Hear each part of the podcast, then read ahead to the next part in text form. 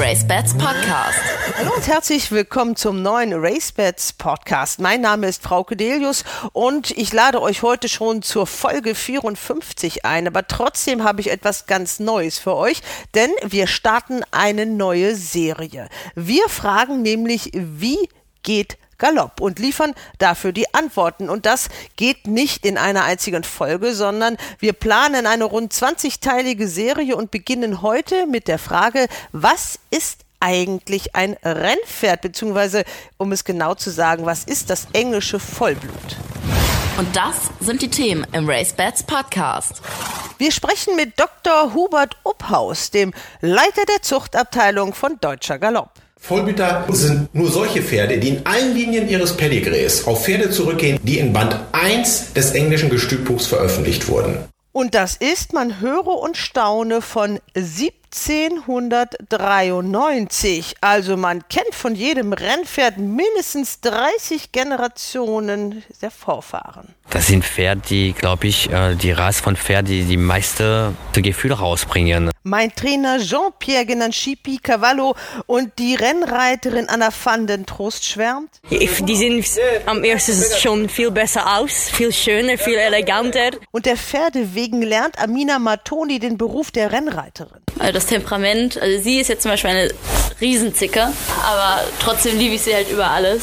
Als Experten hören wir Dr. Thomas Weinberger, Geschäftsführer der Tierklinik Burg Mückenhausen, Berater des Dachverbandes, aber selbst auch Trainer von Galopprennpferden. Wissenschaftlich gibt es keine Frühreife, die nachgewiesen ist. Und ähm, das ist eben das Problem, dass man sich dadurch angreifbar macht, wenn man dieses Argument wählt. Denn der Rennsport steht wie der Pferdesport ganz allgemein auch in der Kritik. Aktuell werden gerade neue Leitlinien diskutiert und da wird sich auch im jahrhundertealten Galopprennsport einiges ändern müssen. Ganz am Ende dieses Podcastes gibt es dann natürlich auch noch die Wetttipps für Dortmund. Aber los geht's mit unserem Schwerpunktthema. Und dazu begrüße ich aus dem Podcast-Team Nika Estaveron in Neuss. Hallo Nika. Hallo und Katrin Nack in Hamburg. Hallo Katrin. Hallo. Ja, was ist ein Vollblutpferd? Nika, erklär das mal in deinen Worten. Du bist nämlich stolze Besitzerin eines Vollblutpferds, auch wenn es ein bisschen älter ist und keine Rennen mehr läuft. Mm, also ein Vollblutpferd ist ja schon ein Unterschied zu einem Rennpferd. Also wir müssen, glaube ich, definieren ein Vollblutrennpferd. Denn ein Vollblut ist einfach nur eine Abstufung dieser Gattung Pferd. Also es gibt Kaltblüter, es gibt Warmblüter und es gibt Vollblüter.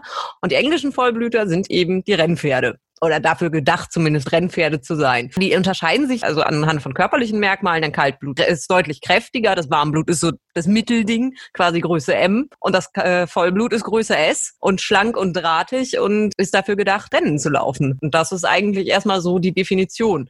Allerdings gibt es natürlich auch noch andere Vollblüter, die natürlich auch in manchen Ländern der Welt Rennen bestreiten. Aber bei uns geht es heute ums englische Vollblut. Ja, Katrin, du bist mit diesem englischen Vollblut verbandelt wie lange schon? Wie fing das überhaupt an und warum begeisterst du dich gerade dafür so? Der englische Vollblüter spielt in meinem Leben eine Rolle seit 1977. Da war ich noch sieben Jahre alt. Da hat mein Vater mich mit auf eine Rennbahn genommen. Da durfte ich von seinem Geld mir mein Taschengeld aufbessern. Hab das auch gemacht. Ich habe tatsächlich direkt einen Sieger gewettet. Das ist also eine, die klassische Geschichte. Genau. Das war ja eigentlich mit sieben, aber der Papa hat den Wettschein Der Papa hat den Wettschein abgegeben und hat das Geld auch für mich äh, verwaltet. Und es ist tatsächlich auch so, die klassische Geschichte hört damit sozusagen auf, weil die hat halt nicht dazu geführt, dass ich eigentlich so ein Zocker geworden bin. Das ist nämlich mein Vater tatsächlich immer noch, ganz gerne mal, sondern dass ich mich einfach für diese Rasse Pferd, also fürs, fürs Pferd allgemein, ich hatte natürlich auch einen Pony und dann eben für den Vollblüter begeistert habe. Und die Faszination eben für die schnelle Rasse, fürs englische Vollblut ist immer geblieben. Und seitdem begleitet mich der englische Vollblüter. Also man kann sich das ja heute schon gar nicht mehr vorstellen, dass es eben mal Zeiten gab, in denen man nicht jede Information sofort im Internet hatte und auf Fingertipp mal kurz gucken konnte, wann ist wer geboren. Ich habe also nächtelang für irgendwelche englischen Vollblüter Abstammungen geschrieben, Bücher gewälzt und das war halt eins meiner großen Hobbys und das ist nach wie vor eine meiner allergrößten Leidenschaften. Wie viel Meter Literatur hast du zu Hause über die Pferde? viele, wirklich viele. Also nun, seit ich natürlich mit einem englischen Mann verheiratet bin, ist meine englische Sprache auch so weit gediehen, dass ich auch gut lesen kann. Da ist natürlich noch ein ganz anderer Fundus an Fachliteratur vorhanden. Was ich tatsächlich nicht habe, sind diese ganz alten Gestützbücher. Also Nika hat es ja schon angedeutet. Ah, die grobe Unterteilung der Warmblüter, Kaltblüter, Vollblüter. Und was man natürlich eben sagen muss, der englische Vollblüter ist ja die einzig tatsächlich systematisch auf Leistung selektierte Rasse der Welt, die einzige Rasse. Man hat also tatsächlich mit den ersten, also ich habe mir das extra nochmal rausgeschrieben, die Daten. Es gibt da ja Legenden, die um das Vollblut ranken, bla bla. Aber seit ungefähr 1600 70, 1680 das erste schriftliche Nachweise. Und es ist tatsächlich die am besten dokumentierte Rasse der Welt und die bestdokumentierte Tierart der Welt ja auch. Das darf man ja auch nicht vergessen. Es gibt keine Tierart, deren genetischen Verbindungen so minutiös eben und detailliert aufgezeichnet wurden über so einen langen Zeitraum wie das englische Vollblut. Bei uns, bei den Menschen ist das ja so, da kennt man ja vielleicht noch so die Urgroßeltern, so aus dem Stand. Und dann wird schon schwierig. Also die Eltern erinnern sich an ihre ihre Großeltern, auch namentlich, auch in den Familienstammbüchern. Da geht es ja eigentlich nur um drei Generationen. Und dann ist Schluss. Und da kann man ja bei den Eltern noch nachgucken. Und das ist aber bei den Vollblutpferden ganz anders. Da kann man bei jedem Vollblutpferd mindestens 30 Generationen zurückgucken. Also man kann in diesen sogenannten Pedigrees, ist der Fachbegriff, das ist nichts anderes als die Abstammung, kann man also immer weiter zurückblättern, Generation zu Generation zu Generation und manchmal wirklich fast bis zu den allerersten Anfängen. Und die waren, Nicke, die allerersten Anfängen dieses englischen Vollbluts, über das wir jetzt reden, waren natürlich in England, klar. Ja, streng genommen waren sie Araber, Godolphin Arabian, Bali Turk und Dali Arabian. Wie der Name es schon sagt, waren sie Araber beziehungsweise Turkmenen, die da eingekreuzt wurden mit königlichen Stuten damals. Und daraus entstand dann quasi das Vollblut. Und die haben da also einen Wahnsinnsjob gemacht, diese Sachen wirklich alle so haarklein und detailliert aufzuschreiben. Man weiß, welche Farbe die hatten und wie die aussahen und alles. Wo kann man das? Also wenn ich im Pedigree von meinem Pferd zurückgehe, ich komme da auf zig große Namen und Legenden und alles und das ist quasi immer so eine Geschichtsreise, wenn man Pedigree von einem Vollblut aufmacht, weil man einfach sieht, so, wow, das ist drin, das ist drin, das ist drin. Gut, am Ende kommt man natürlich immer auf drei. Genau, das ist ja genau der Punkt. Ne? Eine der Definitionen des englischen Vollblutes ist ja, dass ein jedes englische Vollblut, das heutzutage auf der Welt rumläuft, sei es in Deutschland, also auch in Deutschland heißen ja Engl also die Vollblüter englische Vollblüter. Also natürlich gibt es deutsche Vollblüter, die seit Generationen hier, aber sie stammen ja alle vom englischen Vollblut ab. Im Übrigen muss man ja auch nochmal erwähnen, die Bezeichnung Vollblut ist natürlich ein bisschen irreführend. Das liest man ja auch immer wieder in so Büchern. Es sind ja nicht Pferde, die voller Blut sind oder mehr Blut haben. Im Englischen heißt die Rasse Thoroughbred. Das übersetzt sich zu durchgezüchtet. Und im Französischen heißt die Rasse, jetzt bitte meine französische Aussprache entschuldigen, Pure Sang. Das heißt reines Blut. Das trifft den Kern natürlich vielleicht ein bisschen besser als unser Vollblut, aber so hat man es ja nun mal übersetzt. Und wie Nika schon gesagt hat, kann jeder Vollblüter weltweit, alle, alle, alle, können auf drei Stammväter dieser Rasse zurückgeführt werden. Das sind genau wie sie sagte, wahrscheinlich ein Turkmene, eventuell sogar ein Berber und der Dali Arabian. Und man muss an dieser Stelle auch nochmal erwähnen, ich finde das eine ganz interessante Tatsache, dass es tatsächlich Hengste waren, die mit den lokalen Stuten englischen, man sagt da so Hobbypferde, habe ich schon mal gehört, den Begriff in der englischen Literatur oder eben königliche Pferde, aber auch Landespferde, ganz normale Ponys und so weiter. Aber es ist tatsächlich so, dass man das mit Hengsten machen musste, weil die einheimischen Stämme im Orient, ich sage das einfach mal ganz groß, im Orient, wo auch immer sie herkamen, sei es eben aus Turkmenien oder Arabien oder wo auch immer in der Welt oder wie die Länder auch damals hießen, muss man ja auch ganz ehrlich sagen, da ist wahrscheinlich jetzt noch ein Geschichtskurs fällig, die haben tatsächlich nur ihre Hengste abgegeben, weil die Stuten so wertvoll waren, dass man sich von denen niemals getrennt hat. Also alle diese Pferde, und es gibt auch noch andere Hengste als diese drei Grundhengste, und die sind ja dann benannt nach ihren Findern, also Bayerly Turk, da gab es einen Captain Bayerly, der angeblich mit dem ja von, wo auch immer da in der Türkei oder was, er nach England geritten ist, so ungefähr, The Dali Arabian Captain Dali, und der Godolphin Arabian benannt nach einem englischen Lord Godolphin. Also natürlich stammt der Name der heutigen Organisation Godolphin von diesem Stammvater ab, den man sich sozusagen ge geborgt hat. Auch Dali ist ja die züchterische Name der Scheichs von äh, Dubai heute. Aber es gab natürlich andere Hengste auch, die aber nicht so einen großen Einfluss erreicht haben wie diese drei, von denen ja vor allem einer heutzutage noch ganz aktuell ist. Aber nach meinem Kenntnisstand und nach meiner Literatur wurden niemals arabische Stuten abgegeben, sondern das wurde alles diese Einkreuzung der Hengste, weil die Stuten so wertvoll waren, dass man sich von denen nicht getrennt hat in in diesen beduinischen Stämmen oder wo auch immer die Pferde jetzt damals geschichtlich detailliert herkamen. Das fand ich sehr interessant. Du hast gesagt, die Definition eines Vollblutes oder eines englischen Vollblutes ist, dass sie von einem dieser drei Hengste abstammen. Aber es gibt noch eine andere Definition. Und die hören wir jetzt von Dr. Hubert Upphaus. Und der ist der zuständige Mann für die Zuchtabteilung im Verband, im Verband des deutschen Vollbluts. Der heißt jetzt Deutscher Galopp. Und äh, den habe ich gefragt, was ist eigentlich genau ein Vollblutpferd? Und das ist seine Definition. Da haben wir uns, uns in der Vollblutzucht im Moment relativ einfach gemacht, indem wir gesagt haben und definiert haben, ein Vollblüter ist ein Pferd, wo Vater und Mutter in einem anerkannten Gestütbuch für Vollblut registriert sind und wo dieses Produkt eben auch in einem anerkannten Gestütbuch für Vollblut registriert sind. Und für die Anerkennung der Gestütbücher auf der ganzen Welt ist die ISBC, die Internationale Gestütbuchkommission, zuständig.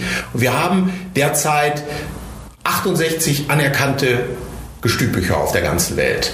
So, von daher die relativ einfache Definition. Ein Vollblüter ist nur ein solches Pferd, wo ich Vater und Mutter in einem dieser Gestütbücher veröffentlicht finde und dieses Produkt eben auch selbst. Aber wie kommt man in genau. dieses Gestütbuch? Aber, genau, das ist der Punkt. Ein anerkanntes Gestütbuch heißt auch, dass die Organisation, sprich in diesem Fall das Direktorium oder alle anderen dann 67 anerkannten Gestütbücher auf der Welt haben nachgewiesen, dass alle ihre Pferde, alle, die sie registriert haben, in jeder Linie des Pedigrees Pedigree ist auch schon so ein Ding. Das ist so die Abstammung. Ne? Vater, das, Mutter, Großvater, Vater Großmutter. Großmutter und, und, und, und weiter. Und so gehen wir. Also die Grunddefinition ist, die von Anfang an galt, Vollblüter sind nur solche Pferde, die in allen Linien ihres Pedigrees auf Pferde zurückgehen, die in Band 1 des englischen Gestütbuchs veröffentlicht wurden. 1793 haben die Gebrüder Weatherbys Band 1 des englischen Gestütbuchs General Studbook veröffentlicht. Und alle heute auf der Welt lebenden Vollblüter gehen und müssen in allen Linien ihres Pedigrees auf diese Pferde zurückverfolgbar sein. 1793, so, das muss man sich wirklich mal äh, vorstellen. Also das ist das älteste Zuchtbuch auch der Welt bei den Vollblütern, oder? Ist das richtig? Ja, davon denke ich, kann man ausgehen. Man sagt ja auch, oder das kennen viele sicherlich, mhm. dass man sagt, die Vollblutzucht sei die Krone der Tierzucht. Das ist eigentlich ein sehr hochtrabender Begriff oder man, man mutet sich da ganz schön was zu oder man sagt, man, man, das klingt arrogant. Und wenn man weiß, wie unsere Züchter heute in der Vollblutzucht Selektionsentscheidungen treffen, dann ist das wahrlich nicht nach dem neuesten Stand der Wissenschaft und der Technologie. Wenn Sie das vergleichen mit Rinderzüchtern, Schweinezüchtern, arbeiten die mit ganz anderen Methoden. Aber, und das ist das Entscheidende, wenn Sie den Blick zurückwerfen, dann können wir sagen, wir haben in der Vollblutzucht schon von Anfang an, nämlich ab 1700 und so weiter und so fort, mit Methoden gearbeitet, die heute noch für jedes auf wissenschaftlichen Grundlagen basierende Zuchtprogramm essentiell sind. Nämlich, dass sie hingehen und alle Zuchtdaten mit den Abstammungen und Pedigrees der Pferde und alle Leistungsprüfungsdaten genau erfassen. Leistungsprüfungsdaten muss man auch mal erklären. Das sind die Leistungen, die die Pferde in den Rennen erbringen. Das sind bei uns für die Rennpferde nur die Rennleistung, nichts anderes. Bei den, an, bei den anderen Tierarten ist es bei Kühen ist es die Milchleistung, bei Bastvieh ist tägliche Zunahme, Futterverwertung und diverse andere Zuchtzielmerkmale. Wir in der Vollbezucht zeichnen uns im Grunde dadurch aus, dass wir eigentlich nur ein übergeordnetes Zuchtmerkmal haben, was wir in erster Linie züchterisch bearbeiten und das ist die Rennleistung.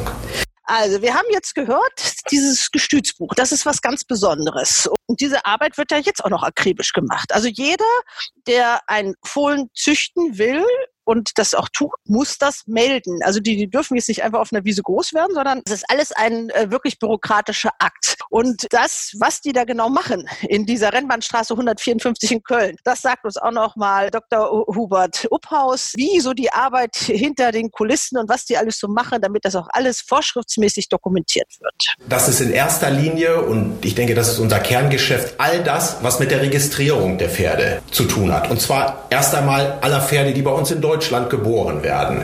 Das fängt an, dass wir für die Sammlung, Registrierung der Bedeckungen zuständig sind. Das geht dann, wenn die Stuben gedeckt sind, weiter müssen wir die Fohlen registrieren. Also im ersten Schritt werden wir natürlich informiert von den Züchtern, das, was aus der letztjährigen Bedeckung geworden ist. Im besten Fall eben ein Fohlen. Dann müssen wir die Registrierung der Fohlen machen. Und das ist natürlich mit einem vorgegebenen Prozedere verbunden. Also die Registrierung kann nur dann erfolgen, wenn bestimmte Dokumente hier eingereicht wurden. Und das Wichtigste ist, der Deckschein muss da sein. Es muss eine Abstammungsüberprüfung gemacht worden sein nach so viel Bürokratismus wollen wir doch aber mal so ein bisschen mehr ins Leben, mehr zu den Pferden, Dicker. Wir waren in Mülheim bei Jasmin Almreder am Stall und haben natürlich da mal die Aktiven, die wir da vor Ort getroffen haben, gefragt, was findet ihr an diesen Rennpferden, an dem englischen Vollblut eigentlich so toll? Die erste, die wir getroffen haben, war Anna van den Trost. Was macht so ein Vollblutpferd aus? Was ist das Besondere an den Vollblutpferden? Ähm, oh ja, es gibt so viele. Du kannst es auch nicht vergleichen mit normalen Pferden. Ich meine, die, der Art ist komplett anderes. Die sehen am ersten schon viel besser aus, viel schöner, viel eleganter. Ja, und es ist toll, jeden Tag mit die zusammenzuarbeiten. So. Jedes Pferd ist anderes, so es wird auch nicht langweilig. Anna van den Trost ist eine der erfolgreichsten Rennreiterinnen hierzulande, aber man muss muss nicht nur die Pferde in den Rennen reiten, um von ihnen fasziniert zu sein. Elfi Bonsagui ist Arbeitsreiterin bei Jasmin Almenrieder. Sie kann sich nichts anderes vorstellen. Die Schnelligkeit. Ich liebe die Schnelligkeit, das Rasante, das Wilde bei manchen Vollblütern. Das zählt für mich, ja. Aber wir haben auch Vollblüter, die ruhig sind, alles äh, easy machen. Zum Beispiel Riot. Aber äh, die Schnelligkeit ist für mich das auch ein Ober in den Vollblütern, weil ich bin so, äh, im Tresur habe ich auch gemacht, aber das ist mir zu langweilig. Ich brauche Vollblüter, wo rasant sind, ein bisschen wild unter mir und dann ist das okay. Dann noch die junge Nachwuchsreiterin Amina Matoni. Die kann sich nichts anderes vorstellen, als Rennreiterin zu werden. Was gefällt dir besonders am Rennreiten? Also ich würde sagen die Geschwindigkeit. Das ist wirklich ein unbeschreibliches Gefühl. Wenn man dann auch noch gewinnt, ja, Sissi, du willst mitreden. Es ist wirklich unbeschreiblich. Und die Pferde an sich? Natürlich, die sind, ohne die geht's ja nicht. Also, Sissi. Also ohne die Pferde wird das ja alles nicht gehen. Deswegen, also das Temperament, also sie ist jetzt zum Beispiel eine Riesenzicke, aber trotzdem liebe ich sie halt über alles. Und sie ist gar nicht so zickig. Also ich bin ja mit ihr hier in der Box. Sie ist sehr nett. Okay. Sie ist gerade sehr, sehr nett. Die kann ganz, ganz anders. Wenn es dann noch rossig ist oder so. Ich kratze jetzt mal extra noch nicht die Hufe aus, das mache ich dann mal nachher, weil das könnte sonst ein bisschen also das mag sie nicht so gerne. Nein. Aber sonst sind Vollblutpferde im Vergleich zu anderen Pferden, was, was ist bei denen anders? Wir haben ja zu Hause einen Riesenmix und ja, der denkt zwar auch, er ist ein Rennpferd, aber es ist halt ein Riesenunterschied wie Tag und Nacht. Also die Geschwindigkeit, das Temperament. Es gibt auch natürlich gelassene Rennpferde, aber in der Regel sind die ja eher temperamentvoll. Und das ist es ja eigentlich, was ein Rennpferd so ausmacht. Mit der Geschwindigkeit dazu natürlich. Und jetzt kommen wir noch zu Jean-Pierre Chipi Cavallo. Der hat ja fast poetische Worte gefunden. Also ich muss ehrlich sagen, äh, ich hatte nur mit Vollblutpferde zu tun, weil äh, bevor ich in Rennsport angefangen habe, hatte ich mit Pferden überhaupt nichts zu tun. Also ich habe direkt bei der Edelrasse von Pferde angefangen. Die Ausstrahlung, die Augen, die also äh, erstmal für mich sind die mit Sicherheit die Ausstrahlung. Das sind lernfähige Pferde, die sehr sentimental sind, die sehr schnell alles verstehen können. Außer natürlich äh, Rennpferde sprich immer von von, Geschwindigkeit und äh, Leistungen. Äh, der Geschwindigkeit, wenn man Jockey ist, schon ein besonderes Gefühl. Aber ähm, das sind Pferde, die, glaube ich, äh, die Rasse von Pferden, die die meiste Gefühle rausbringen. Also wenn man in der Box reinkommt, äh, die haben ein sehr äh, expressive Augen. Man könnte mal falsch schon sagen, dass man alles in, äh, in Augen der Pferde was lesen kann. Wir haben aber auch noch einen, den wir jetzt in dieser Serie hoffentlich öfter hören werden. Der ist auch aktiver Jockey, Maxime Pisch Pêcheur hat so ein bisschen das Abonnement auf äh, das Vize-Championat, weil einer immer ein bisschen besser ist. Aber der hat immerhin schon zwei große Klassiker gewonnen. Das Derby nämlich mit Windstoß und auch den Preis der Diana mit Diamanta. Vollblut ist Leidenschaft und sonst nichts. Und ohne geht gar nichts, weil wir dafür alle viel zu viel Zeit investieren müssen. Wir gucken erstmal, wie sieht so ein Vollblutpferd eigentlich genau aus. Also die gibt es in fast allen Farben. Mittlerweile gibt es sogar Schecken. Ja, genau. also wenn man da so nachguckt, die meisten sind ja auch, wenn man so auf der Rennbahn ist, die meisten sind irgendwie braun, haben alle möglichen Abzeichen, immer besonders schön, wenn man sie dadurch auch schön unterscheiden kann. Füchse gibt es, es gibt aber auch Schimmel, klar, es gibt auch Rappen, aber die meisten sind wohl eher braun. Nicker deiner ist auch braun. Ja, braun ohne Abzeichen. Er ist mega langweilig. Also der hat, noch, der hat drei weiße Haare auf der Stirn. Äh, also so ein bisschen wie Homer Simpson oder so. Genau, wie Homer Simpson. Aber du erkennst ihn trotzdem.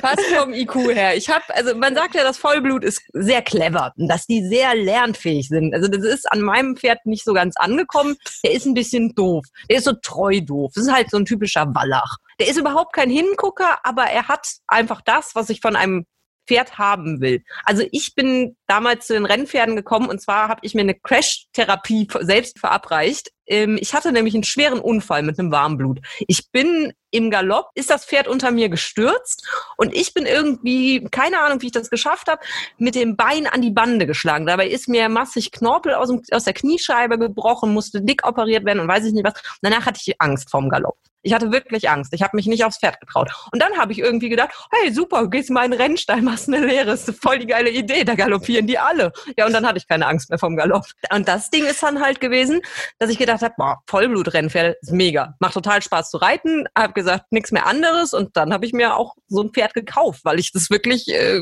haben wollte. Ich wollte das zu Hause. Ich würde nie ein anderes Vollblut kaufen. Ich möchte schon eins, was Rennen gelaufen ist, weil die noch mal ein bisschen anders geritten und konditioniert sind als das normale Vollblut, was einfach nur eine Dressurausbildung hat. Da kann ich mir auch ein Warmblut holen.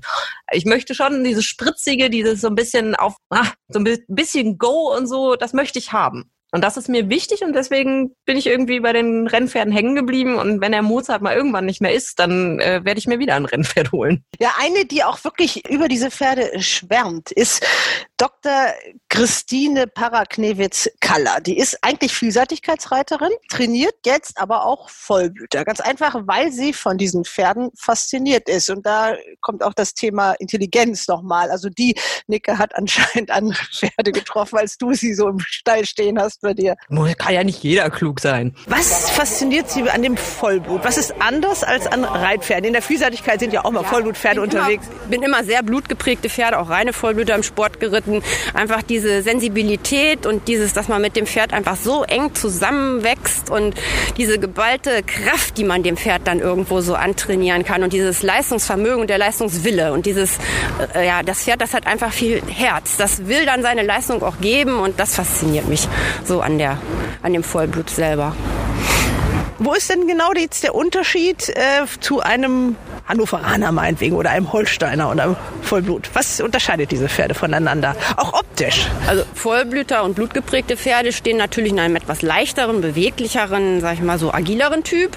Ähm, sie lassen sich also schneller eigentlich auf einen, auf einen, auf einen Leistungshöhepunkt hintrainieren, weil sie einfach vom, von ihrer äh, Zuchtgeschichte her auch ja darauf selektiert wurden und äh, haben einfach eine viel schnellere Auffassungsgabe. Sie sind einfach, muss man sagen, intelligenter. Also ob das jetzt äh, der Vollblüter an sich ist oder halt Vollblutabkömmlinge. Die Trakener sind auch, also sind sehr vollblutgeprägte Pferde, die halt auch, da muss man ein Händchen für haben. Das sind sehr feinfühlige Pferde und die geben wirklich nachher alles für ihre Besitzer. Sie schwärmen jetzt so und trotzdem haben die Vollblüter in den Reitstellen oft so einen schlechten Ruf. Wie kommt das? Das liegt daran, dass eigentlich viele nur mit so, sag ich mal, ganz normalen Pferden, also Warmblütern oder Freizeitpferderassen halt in den Reitstellen konfrontiert werden. Und der Vollblüter ist intelligenter, der möchte mehr mehr, äh, gefordert werden, der möchte mehr beschäftigt werden. Und das passt halt häufig in so einen normalen, sag ich mal, Standard-Reitstall nicht so gut rein. Ja, Katrin, bist du selber mal geritten? Ja, ja. Ich hatte auch ein Ex-Rennpferd als Reitpferd. Ich hoffe, dass mir jetzt gleich nicht die Stimme versagt, natürlich, wie immer. Nee, ich hatte ein sehr, sehr, sehr berühmtes ähm, Rennpferd als mein Reitpferd. Leider nur eine ganz kurze Zeit, weil er dann einen Koppelunfall hatte. Und das ist auch schon einige Jahre her und seitdem bin ich sehr wenig nur geritten. Äh, Powerflame. Viele können sich vielleicht an Powerflame noch erinnern. Der war ein ganz hervorragendes Rennpferd zur damaligen Zeit. Ich meine sogar der erfolgreichste Wallach im deutschen Sport. Gruppe 2 Sieger, ein Bruder zu Herrn Darbovens Pik König. Auch damals ja sehr berühmt, weil er ja auch als sehr schlaues Pferd in Baden seinen Jockey verloren hat. Ich meine sogar, das war damals Peter Schürgen und direkt ins Bierzelt gelaufen ist und da an der Bar dann eingefangen wurde. Und also von daher Intelligenz absolut gegeben, ne? weil wo soll man sonst hinlaufen als an eine Bar? Und ähm, ja, und der war ein sehr schwieriges, also ein sehr temperamentvolles Rennpferd und war als Reitpferd ein absoluter Schatz. Ich habe ihn aber leider nur runde zwei Jahre gehabt und dann ist er halt auf der Koppel so unglücklich geschlagen worden, dass wir ihn trotz aller Versuche damals nicht retten konnten und dann einschläfern mussten. Das war traurig. Aber da sehen wir auch gleich mal, dass aus diesen ehemaligen Rennpferden ganz geliebte Reitpferde werden. Es gibt so viele Vorurteile gegen den Rennsport und auch manchmal gegen die Pferde, wo es ja manchmal auch heißt, die sind so crazy, die sind so verrückt, äh, die kann man ja gar nicht normal reiten. Alles Quatsch, oder? Ja. Totaler also, Quatsch. Also ich hatte, mein Stallbesitzer kam letztens an und äh, er hatte mich zuvor angerufen, ob das in Ordnung wäre, wenn seine Enkelin mal eine Runde reitet. Ich sage, ist okay, bleib bitte dabei und alles. Und dann habe ich ein ganz süßes Video bekommen, wo die Kleine mit dem Mozart trabt und, und da einfach auf der Bahn ihre Juchse macht und alles. Überhaupt kein Problem. Der ist so lieb mit Kindern und der merkt ganz genau, wenn da jemand drauf sitzt, der das noch nicht so gut kann oder der noch unsicher ist, dann hilft der und benimmt sich wirklich 1A. Wenn da jemand drauf sitzt, der reiten kann. Dann fragt der Mozart aber schon, möchtest du das wirklich? Bist du dir sicher? Ist diese Hilfe auch richtig? Nö, kenne ich nicht. Und dann verscheißert der dich auch. Dann also ist er doch intelligent. Da haben wir es ja dann.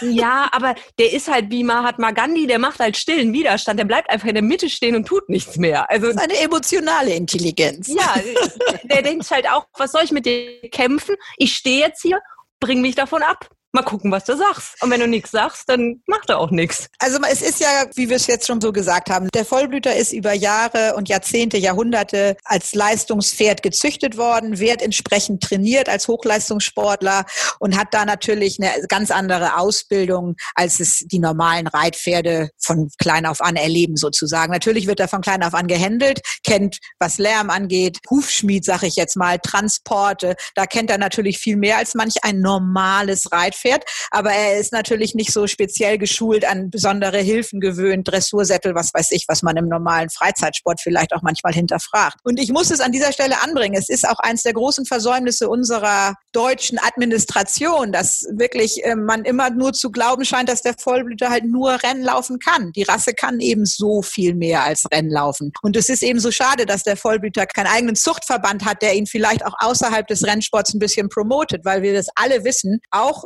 große Gestüte mit ihren besten Deckhengsten und tollsten Stuten züchten auch Pferde, die nicht so schnell sind, dass sie im Rennsport und unbedingt ganz weit vorne landen. Aber das sind natürlich trotzdem Pferde, die unglaublich viel zu geben haben. Natürlich brauchen sie vielleicht manchmal eine etwas andere Ansprache. Letztens sagte mal ein Tierarzt zu mir, manchmal hinterfragen sie ein bisschen mehr. Das fand ich auch eine schöne Definition. Aber es sind unglaublich treue, leistungsbereite, leistungswillige Partner, die für dich durch dick und dünn gehen, wenn man tatsächlich diese vielleicht etwas leichtere Hand und dieses vielleicht kleine Quäntchen mehr Einfühlungsvermögen für sie mitbringt. Und es ist eben schade, dass die Rasse gerade im Reitsport so wenig Fürsprecher hat. Die müssen, das muss man auch sagen, also die kann man natürlich nicht aus dem Rennstall holen und dann denken, so, ja, zack, jetzt gehst du in meinen Reitstall und beziehst deine Box und ich kann mit dir einfach mit den anderen mitreiten. Also die müssen schon, das ist auch wichtig, das werden wir auch nochmal extra besprechen als Sonderthema. Was passiert eigentlich mit den Rennpferden nach der Karriere? Aber man kann es trotzdem mal kurz ansprechen. Also man muss sie schon umschulen und das dauert auch ein Weilchen, oder? Es dauert. Also es sind gerade viele Sachen, die der Freizeitreiter mit dem Pferd macht, die sind dem Vollblut nicht zwingend bekannt. Es fängt schon mit so Kleinigkeiten an. In einem Reitstall geht man mit seinem Pferd zu einem Putzplatz und putzt dort sein Pferd. Das Rennpferd wird in der Box geputzt. Die kennen es also nicht, mit anderen Pferden da irgendwo angebunden rumzustehen an einem fremden Ort. Das kennt das Vollblut überhaupt nicht. Und da tun die sich auch ganz viele mit schwer. Und dann sieht man immer auf Facebook, ja, mein Vollblut hat sich losgerissen, das hat den Anbindehaken abgerissen etc. Und denkt, ja, hättest du mal gefragt, dann wäre das so schnell beantwortet gewesen. Denn das ist eigentlich sehr einfach. Im Endeffekt muss man denken, das ist wie ein rohes Pferd. Man kann nicht davon ausgehen, dass es alles kennt. Es kennt viel mehr natürlich als ein rohes Pferd. Aber es kennt nicht das, was der Freizeitreiter zwingend von ihm will. Es kennt nicht, dass man zum Beispiel einfach aufsteigt, klassisch mit einer Aufsteighilfe. Im Rennstall wird man hochgeworfen und die gehen sofort los. Die müssen da nicht stehen bleiben, sondern hopp, hopp, zack, sieht man ja, also wenn wir immer in den Ställen sind und sowas, sieht man ja, zack, die werden hochgehoben und dann wird auch losgerissen geritten und nicht, wir bleiben jetzt hier nochmal stehen halten und schnackt sie in die Jacke aus und weiß ich nicht was. Das versteht ein Rennpferd nicht und das wird dann auch unsicher durch. Denn es durchbricht quasi den Tagesablauf, den das Rennpferd kennt und das macht es unsicher.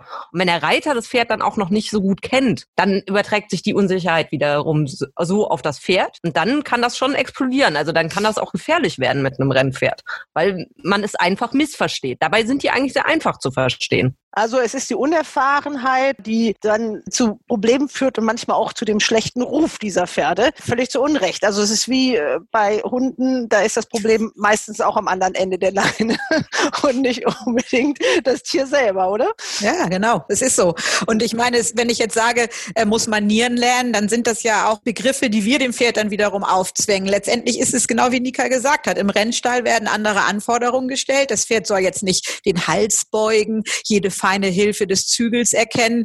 Die sollen ein bisschen traben können und dann sollen sie galoppieren und dann sollen sie richtig fit werden und dann sollen sie in Rennen ganz besonders schnell galoppieren. Es ist halt so ein bisschen so, als wenn wir, wenn ich jetzt sage, wir, wir leben im Dschungel und müssen dann plötzlich mit Messer und Gabel essen, ist das natürlich ein etwas weit hergeholter Vergleich, weil ein Pferd lebt ja nicht im Dschungel. Aber die Feinheiten des vornehmen Bestecks, Hochhebens von außen nach innen und welche Gläser oder so, das, das sind eben Sachen, die er natürlich als Reitpferd schon erstmal lernen muss. Die lernt er auch total schnell und es kommt natürlich auch sowieso auf die Ansprüche drauf an, äh, die man als Freizeitreiter eben stellt oder womöglich im gehobenen Sport. Und das ist vielleicht auch einer der Gründe, warum, also gerade im Vielseitigkeitsbereich ist, ist der Vollblüter natürlich besonders geeignet, weil er ausdauernd ist, schnell ist, dabei auch springen kann. In England der Hindernissport oder Irland auch in Frankreich. Was ihm so ein bisschen fehlt, sind halt schwungvolle Grundgangarten, weil er ist halt nicht gezogen worden, im stolzen Trab durch die Manege zu schreiten. Deswegen ist er natürlich im Dressursport sehr selten anzutreffen. Ja, er soll ja vor allem schnell sein. Das ist das, was dieses Pferd können soll.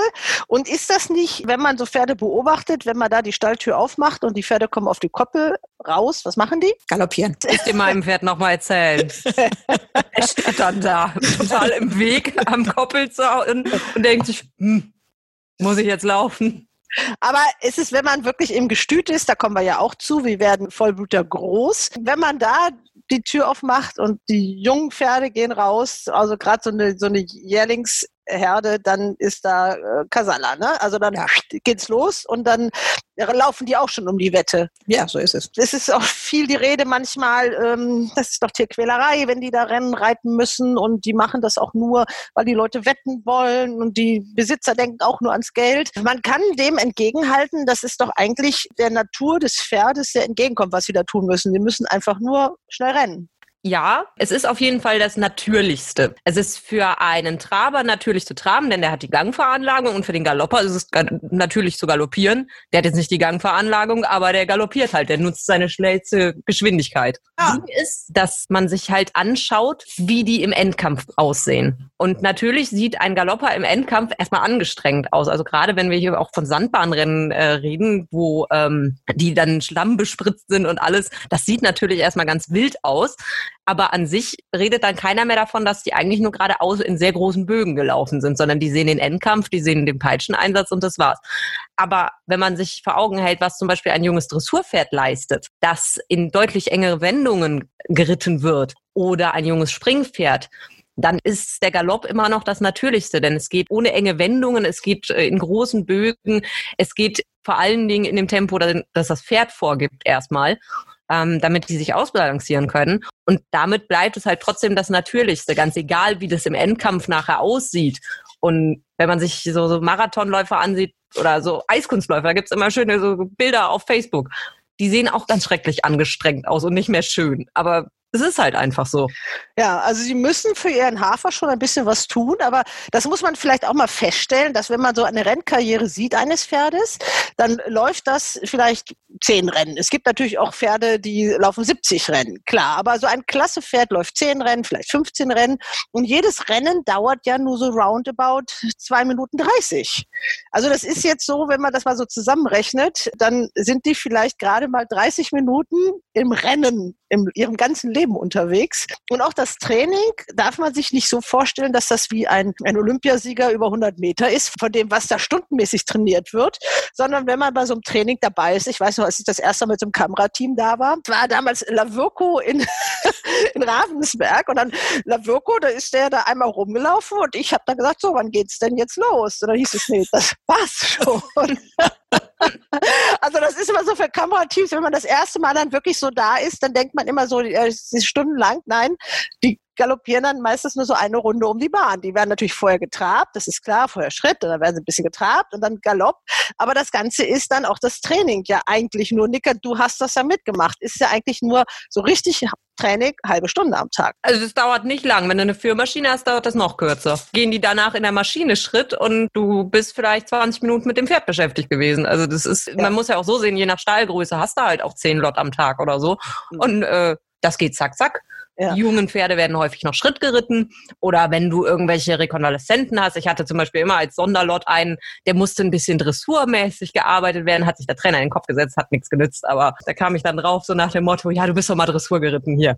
Bring dem mal ein bisschen Manieren bei und so. Dann musste ich da 20 Minuten in der Innenbahn rum juckeln und diesem Pferd Dressur vermitteln, worauf es überhaupt keinen Bock hatte. Ich wollte nur mal so, wie wir machen, auch wie werden Pferde trainiert, auch da werden wir nochmal drauf eingehen, nur mal trotzdem mal so die Dimensionen klar machen, dass also nicht ein Pferd da äh, stundenlang wie früher irgendwie so hinterm Flug irgendwie äh, oder vorm Flug da herlaufen müssen, sondern dass die wirklich sehr auf den Punkt trainiert werden, dass sie natürlich dann Leistung bringen müssen, das ist klar, aber wenn wir Sport machen oder joggen gehen oder so, dann strengen wir uns ja auch ein bisschen an. Genau, und du, du hast es ja gerade nochmal erwähnt, letztendlich muss man das ja auch, darf man das ja nicht ganz aus dem Auge verlieren. Gut, der Vollblüter als Spaßrasse der Könige in England, das haben wir jetzt so ein bisschen außen vor gelassen, aber natürlich waren das vor allem die sehr reiche Gesellschaft, die es sich erlauben konnte, Pferde zu züchten, die schnell gegeneinander laufen. Aber ansonsten waren Pferde ja Nutztiere auch. Die gab es im Krieg oder man hat die vor den Fluch gespannt, genau wie Frauke gesagt hat. Und als äh, sowohl die Kavallerie als auch eben die Land äh, Bevölkerung halt mit Traktoren arbeiten konnte, fielen die meisten Aufgaben der Pferde halt weg. Und wenn es da nicht eine ländliche Bewegung gegeben hätte, zum einen im Springsport oder Dressursport und eben natürlich nach wie vor Leute, Liebhaber, die immer daran Spaß hatten, ein Rennpferd zu halten, das natürlich Leistung erbringen muss, um sein Hafer zu verdienen. Aber ansonsten hätten ja was weiß ich, 80 Prozent der Pferde überhaupt gar keine Daseinsberechtigung in Anführungsstrichen. Natürlich haben wir heute in unserer sogenannten Wohlstandsgesellschaft gibt es doch viele Leute, die es sich erlauben können, auch ein Pferd als einfach nur Haustier zu halten. Aber daran war ja vor 50, 60 Jahren, als eben Mitte der 60er Jahre sich diese gesamte Gesellschaft so gewandelt hat, war daran ja gar nicht zu denken. Das muss man, darf man ja auch nicht ganz aus dem Auge verlieren. Letztendlich, klar, es ist eine Leistungssucht. Wir fordern auch Leistung. Trotz allem wird das Pferd dafür ja nicht missbraucht oder misshandelt, sondern es ist einfach ein Teil seines Lebens, mit dem er dazu beiträgt, diese Rasse weiterzubringen und auch sein Lebensdasein zu erhalten sozusagen. Das, es ist einfach so. Man muss sagen, ohne dass man wenn man das wirklich so hart ausdrücken will, ein Pferd als Sportgerät ja. braucht oder ja. gebraucht, wie man das auch immer ausdrücken möchte, gäbe es die meisten Pferde nicht mehr. Es gäbe schlichtweg keine Aufgabe und man kann so ein Pferd eben nicht einfach so in den Garten stellen. Genau, es gab in den 50er Jahren Demonstrationen, dass das Pferd nicht aussterben darf, weil es tatsächlich ein Teil der Deutschen, also in Deutschland, in Deutschland, weil es tatsächlich Teile der Bevölkerung, die hatten Sorge, dass eben dadurch, dass das Pferd keine Kriegsaufgabe mehr hatte und keine landwirtschaftliche Aufgabe mehr hatte, das gab Leute, die hatten Sorge, die Rasse Pferd könnte aussterben. Wir essen sie nicht, was ja toll ist, also zum Glück. In anderen Ländern ja, werden früher, ja Pferde... Früher war das anders. Also früher ne? gab es Pferdeschlachter und genau. Sauerbraten hier im Rheinland vom Pferd gibt es heute noch. Also ich würde ihn nicht essen, aber es gibt es noch. Früher genau. gab es ja. wirklich Schlachter, die, und das war auch völlig normal. Also das Pferd dient eben zum Glück nur in ganz kleinen Randgebieten der Fleischgewinnung hierzulande. In anderen Ländern wird ja auch meines Wissens, also ich, ich esse ja nicht mal eine Kuh, aber geschweige denn ein Pferd. Und äh, aber es ist eben, ist, man darf das nicht ganz aus dem Auge verlieren. Ich meine, man will jetzt nicht nach, auf Adam und Eva zurück und dies und das. Und heute kann man sich das ja auch wirklich nicht vorstellen, weil das Pferd einfach Teil unserer kulturellen Entwicklung ist und auch sein soll und zum Glück ist. Aber die Gefahr war halt mal da. Und deswegen ist es ja nicht per se verwerflich, eine Aufgabe zu haben und einer Leistungszucht anzugehören. Auch das muss man äh, auch diesen Tierschützern, die manchmal ja, man hat das Gefühl, fast so ein bisschen ferngesteuert ja. vor den Rennbahnen stehen und äh, wissen manchmal gar nicht, was sie da tun. Also sie genau. werden da manchmal so hinbestellt und wenn man mit ihnen diskutieren möchte, dann wissen sie eigentlich nichts. Also das ja. merkt man und da wird eigentlich der Galopprennsport, man darf nicht alles schönreden, natürlich natürlich äh, ist nicht alles toll. Also wie überall im Leben gibt es vielleicht auch welche, die äh, das nicht perfekt machen oder wo die Pferde nicht ganz perfekt untergebracht sind. Aber im Grundsatz läuft nur ein Pferd schnell, dem es gut geht das gut gehalten wird, das vernünftig trainiert wird und ordentlich zu essen hat. Und ordentlich, ja, genau. Also die werden, die haben First-Class-Behandlung. Ja. Auch weil die kosten wirklich auch wahnsinnig viel Geld. Die Besitzer bezahlen für Pferde manchmal einige Millionen, also mhm. im, im besten Fall. Wenn man so viel Geld für ein Pferd bezahlt, dann will man natürlich Leistung haben, aber dann macht man natürlich auch alles, damit es diesem Pferd gut geht. Alles. Ja. Also die kriegen Massagen, da kommt der Physiotherapeut, die haben Box. Solarien. Solarien, die kriegen das allerbeste Futter überhaupt nur, klar. Und wenn da irgendwie irgendwas ist, dann kommt natürlich auch alle Nase lang der Tierarzt. Und das ist auch schon ein gutes Stichwort. Da habe ich gesprochen mit Thomas Weinberger.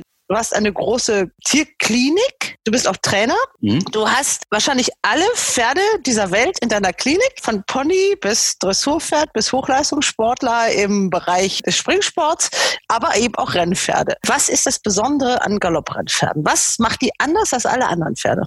Der Galopper ist für mich ein äh, faszinierendes Pferd, schon ja seit über 25 Jahren, wo ich den ersten Kontakt hatte zu den Vollblütern, weil er ist für mich ein Athlet. Es ist ein Athlet, es ist ein Pferd, was Leistung bringen will, was leistungsbereit ist, was du nicht zur Leistung zwingen musst, sondern was von sich aus gerne Leistung bringt. Und ähm, das macht es mit einer wahnsinnigen Eleganz und mit einer sehr starken Kraftausprägung, ähm, was mich persönlich fasziniert. Aber Dr. Thomas Weinberger muss sich auch mit denjenigen auseinandersetzen, die den Galopprennsport kritisch sehen. Er ist beratend tätig für den Verband Deutscher Galopp und musste dort einigen Herren erst einmal erklären, wie dramatisch die Situation doch ist. Denn unser Problem ist, das Argument der Frühreife wird nicht akzeptiert, weil die Wissenschaft sagt, die gibt es nicht. Und das hätte ich nicht sagen dürfen. Da ist er dann rückwärts vom Stuhl gekippt und als er dann wieder hochgeklettert war, sagt er, das ist doch Quatsch, Herr Weinberger. Das ist doch das, was die Vollblüter ausmacht, dass die frühreif sind. Da meine ich, die Wissenschaft sagt das Gegenteil. Die sind genauso reif oder unreif wie ein Warmblüter. Es gibt keine genetischen oder keine Erkenntnisse, die das sagen. Wir haben diese Pferde aus Tradition schon früh antrainiert. Und die Frage ist, ist das falsch oder richtig? Genauso gut kann man die Frage stellen, ob man nicht einen Warmblüter auch schon mit anderthalb antrainiert. Vorderhaus wird ja auch mit anderthalb schon oder mit einem Jahr trainiert. Wissenschaftlich gibt es keine Frühreife, die nachgewiesen ist. Und ähm, das ist eben das Problem, dass man sich dadurch angreifbar macht, wenn man dieses Argument wählt. Weil die anderen zitieren die Wissenschaft. Also die anderen meine ich immer die, die am liebsten möchten, dass ein Pferd gar nicht in Sport kommt. Und die zitieren die Wissenschaft und dann stehst du da und musst mühsam dagegen argumentieren. Und heute Abend hatten wir eben das Meeting, wo wir drei Tierärzte darüber diskutiert haben. Es gibt ja die zweijährigen Untersuchungen und du bist jetzt gezwungen, in Zukunft jedes Pferd, bevor es ins Training geht, auf Trainingsfähigkeit zu untersuchen. Und diese Untersuchungen, die haben wir heute Abend diskutiert. Wie wollen wir die machen? Wie legen wir die fest? Das ist natürlich noch inoffiziell. Aber das ist das Resümee aus den Leitlinien. Die Leitlinien sind vor ein paar Wochen verabschiedet worden. Wir haben fünf Jahre Zeit. Wenn wir in den fünf Jahren nicht beweisen, dass wir es ernst meinen mit Änderungen, dann wird das Ministerium angekündigt, beim nächsten Überarbeiten sagen, dass auch die Vollblüter erst mit 36 Monaten trainiert werden dürfen. Dieser Vollblutsport hat schon ziemlich viele Jahre auf dem Buckel. Reicht mhm. das nicht als Referenz? Nein, überhaupt nicht, weil die Referenz interessiert den Tierschützer nicht. Der Tierschützer sagt, es ist Tierquälerei. Deswegen müssen du jetzt als Befürworter dieser Situation entgegenargumentieren, nein, du hast ja überhaupt keinen Beweis dafür, dass es Tierquälerei ist. Wir reden im Augenblick nicht über Emotionen und wir, oder wir versuchen die Emotionen rauszunehmen und ohne Emotionen zu reden. Das heißt, das Argument des geschlossenen Gestützbuch kann sogar ein negatives Argument sein, Inzug. Aber du hast letztendlich keine da drin steht nicht, dass diese Pferderasse frühreif ist. Was wir getan haben, wir haben in den letzten 200 Jahren die Pferde so benutzt, aber wir haben auch früher Benziner und Diesel gefahren und morgen fahren wir Elektro. Und diese Gruppe möchte nicht mehr, dass wir mit den Pferden so umgehen wie vor 100 Jahren. Und dann sagen die, ihr habt keine Wissenschaft, die das belegen. Deswegen ist jetzt auch angestoßen worden, dass eine große wissenschaftliche Studie geben wird, die erstmal herausfindet, ist ein Pferd mit eineinhalb Jahren, mit zwei Jahren überfordert. Aber dein Gestützbuch ist keinerweise ein Beleg dafür. Wofür? Was beweist dir das Gestützbuch? Das sind Dimensionen, die so noch nicht öffentlich diskutiert worden sind. Und man beginnt zu ahnen, warum der Deutsche Galopp nun mit Frau Dr. Monika Fenner eine Tierschutzbeauftragte offiziell ernannt hat. Auf die wird sicherlich einige Arbeit zukommen. Wir sind ja schon verabredet für ein Interview und das werden wir auch führen, wenn wir eine Schwerpunktsendung über das Thema Tierschutz und Tierwohl machen. Aber bleiben wir erstmal noch ein bisschen beim Rennpferd an sich und der Optik. Sind nicht alle Rennpferde schön, das kann man nicht sagen. Es gibt wirklich welche, die haben auch nicht den allerschönsten Kopf und es gibt welche, die sind ziemlich klein. Aber wenn sie gut sind, dann sind sie für mich immer absolute Top-Athleten. Sie sehen eben aus, man sieht es ihnen an, was sie tun. Sie sind wirklich von der Muskulatur her sehr schön. Für mich, also das ist das, was ich an diesen Pferden liebe. Sie sehen wirklich aus wie Sportler und nicht so wie manchmal so verfettete Reitpferde, die da in der Box stehen oder so. Und wenn ein Rennpferd zu dick ist, dann ist es auch kein gutes Rennpferd. Der kann ich auch nicht schnell laufen. da kann ich dir gleich eine schöne Geschichte zeigen. Ja, wenn man mal guckt, Stockmaß, jetzt gibt es von klein bis groß. Also es gibt natürlich Pferde, die sind dann doch fast nur so Ponygröße, so 1,52 und dann, wenn man so guckt, also gibt es dann auch die Großen, die über 1,70 sind. Was ist so dann das gesunde Maß? Ich glaube, alles so, so 1,65, 1,66 ist, glaube ich, gut, ne? oder? Ja, zu groß ist nie gut und brauchen lange, um zu wachsen und haben viele Probleme im Wachstum selber, so dass du auch teilweise gar nicht trainieren kannst. Und prominentestes Beispiel ist wahrscheinlich Nutan. Nutan ist sehr groß. Die Mutter macht auch große Pferde, also generell die Familie.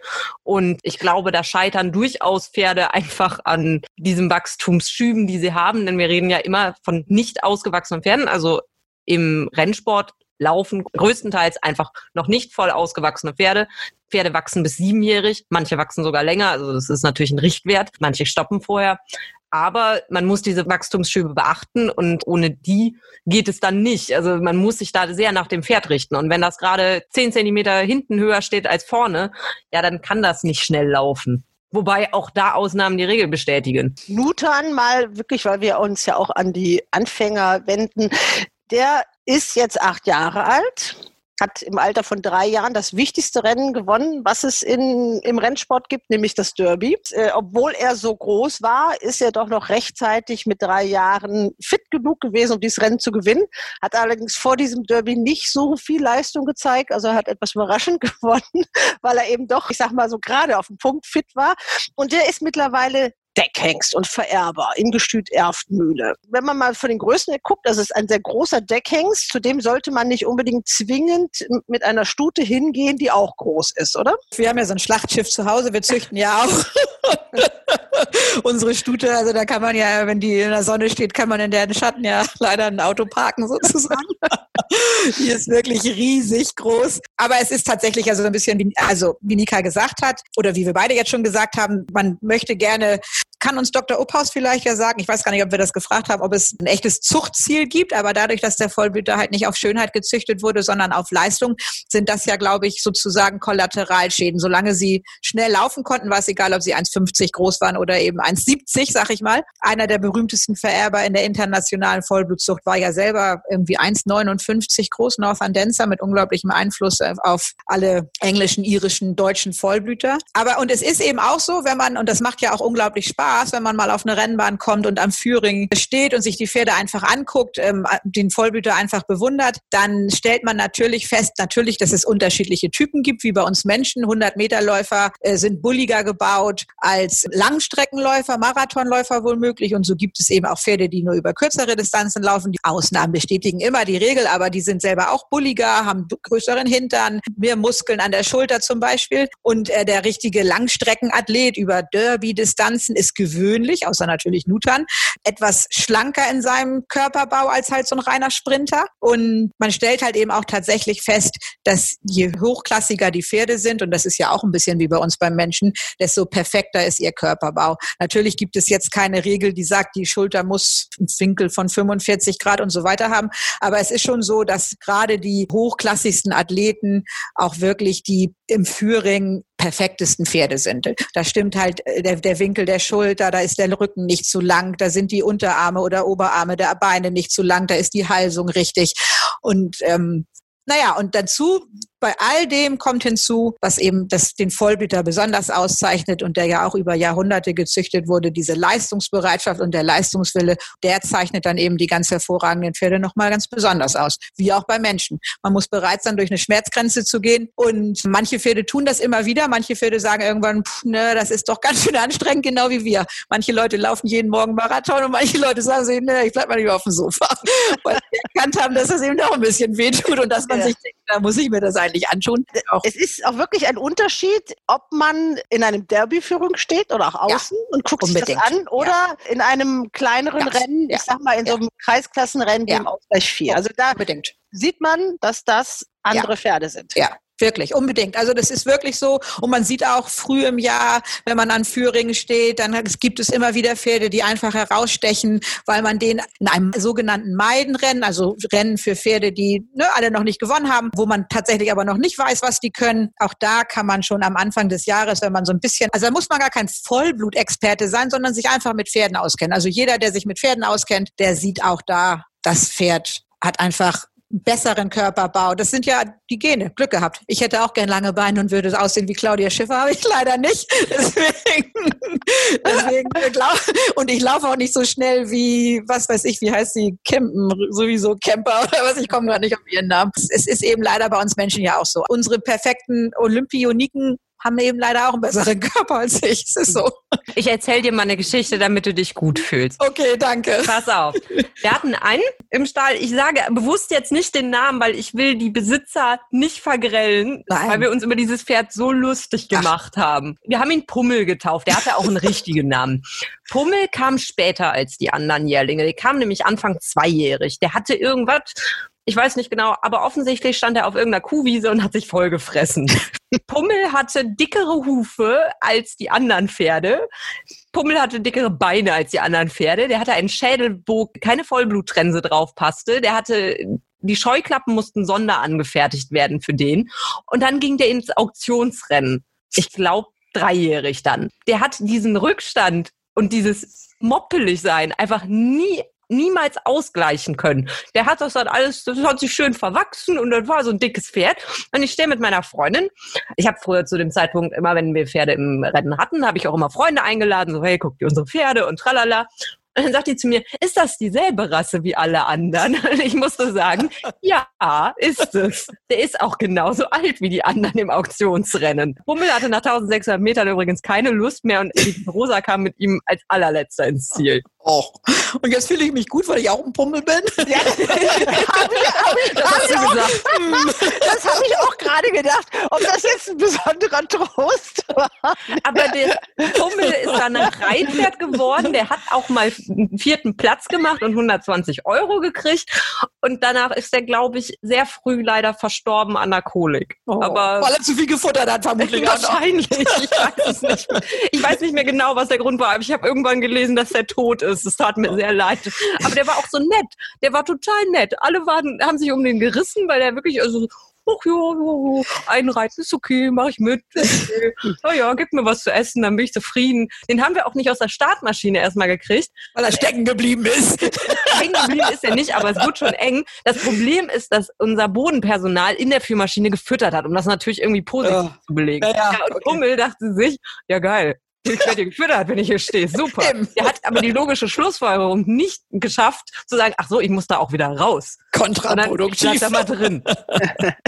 ja. Gut, die kommen wir mal von den Pummels dieser Welt zu einem Pferd, wo offenkundig, das ist jetzt nochmal nachgemessen worden, alles perfekt war. Und, Secretariat. Nee, noch ein anderes nee. Pferd. Und zwar ist dieses Pferd, das kann man sehen, ich glaube in 95 Prozent aller Pferde taucht das auch auf. Das ist nämlich ein Nachfahre von Daily Arabian. Du hast es ganz am Anfang gesagt, dass sich einer am meisten durchgesetzt hat. Ja. Der ist geboren am 1. April 1764, so genau weiß man das, und gestorben am 27. Februar 1789. Eclipse. Eclipse. Genau. Und da hat man, glaube ich, der ist ja auch irgendwo, den kann man irgendwo sehen. Das Skelett, ja. Der steht irgendwo. Im Horse Racing Museum in Newmarket, vermute ich jetzt mal, weil ja. ich bin mir nicht ganz sicher. Müsste man. Ja.